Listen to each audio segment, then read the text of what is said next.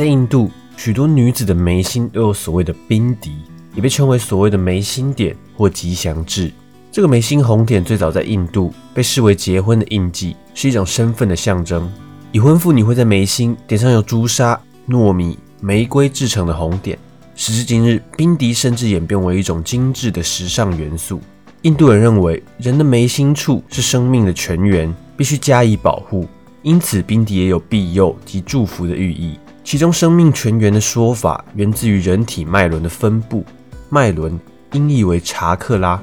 这个词并不是来自于日文，而是出自梵语，在梵文里为轮子。转动的意思，指能量汇聚于身体的某部位或能量中心，并循环转动着，成为体内能量出入的管道。在古印度瑜伽中，认为人体有七个能量中心，并都以盘旋的轮状出现，贯穿身体的前后部分，能接收和传达精神能量。因此，脉轮可以说是存在于身体，掌管身心灵运作的生命能量控制中枢。其眉心对应的脉轮就是眉心轮。这个脉轮被认为掌管着创造力、想象力以及松果体。在我萨满那支影片里面提到，松果体被认为是与灵性世界连接的桥梁。在一些印度教神明的形象中，也可以看到眉心处的一些变化。这个部分就特别了。这些各式各样的装饰，其实背后藏着不小的学问。它通常称为蒂拉卡，是对画在身体上的宗教符文的统称。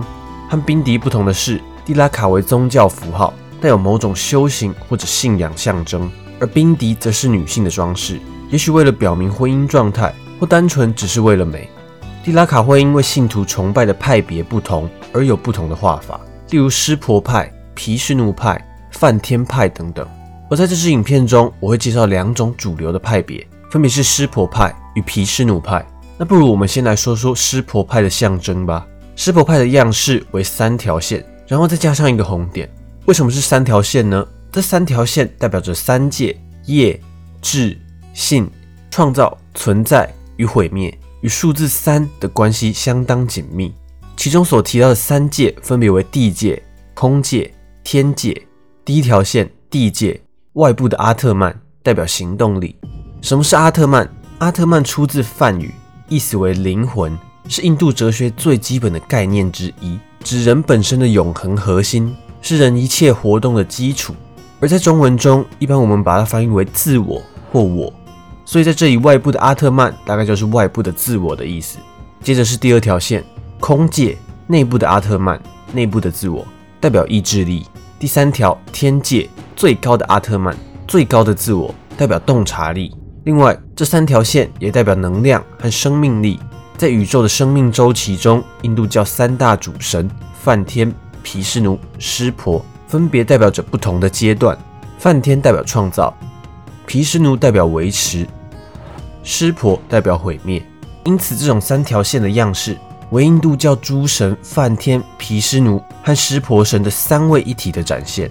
而这三条线的画法也蛮特别的，通常是使用树木的灰烬，但据说极端一点的湿婆信徒甚至会使用尸灰来涂抹。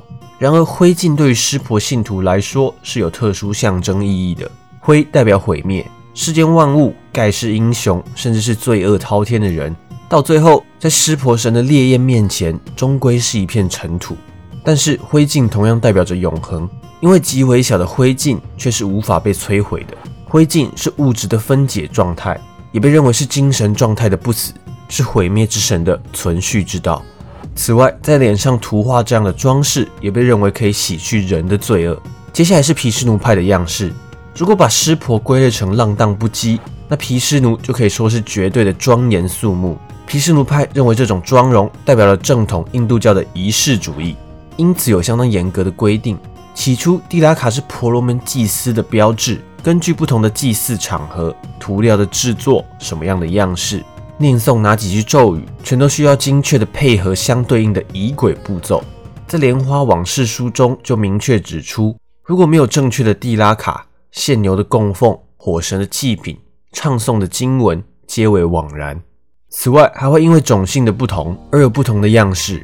其中 U 型的纹路被认为是高贵与正统的象征。在印度教各派的信徒中，最爱使用地拉卡的就是毗湿奴派，而且细节变化多。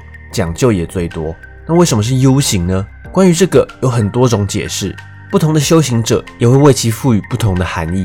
但较为通用的说法是，它其实是一种印度教三位一体的展现。而 U 型的左右两条直线代表着梵天以及湿婆，而位于眉心两条线中间的部分，则是毗湿奴的神殿，代表着毗湿奴的神性就在你的眉心。而毗湿奴派的画法也不像湿婆派那么随性，拿点灰抹一下就行了。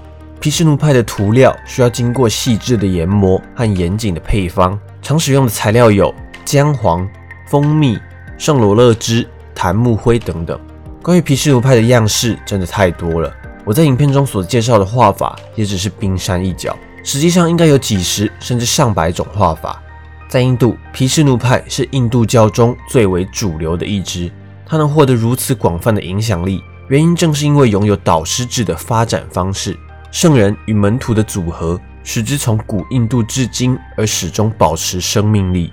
通常在印度教的神庙中，都会在神龛底下放一个银色的盘子，里面会装着画地拉卡的涂料。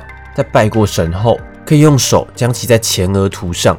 但其实不同的手指也是有不同的讲究的，例如大拇指是祈求健康，中指是祈求长寿，无名指和小指则分别为财富与解脱。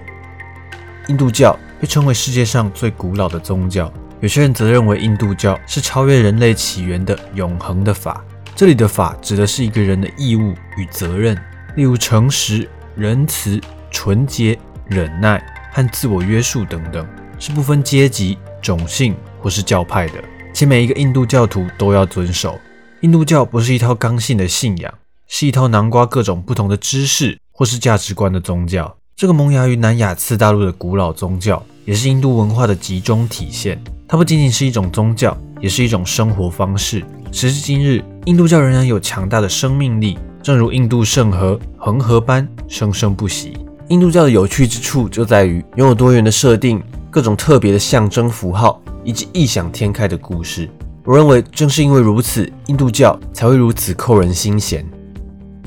这次影片就到这边了。如果你喜欢这类型影片，不要忘记按喜欢或分享。想看到更多相关内容，可以订阅我以及开启小铃铛。那么，我们下次见。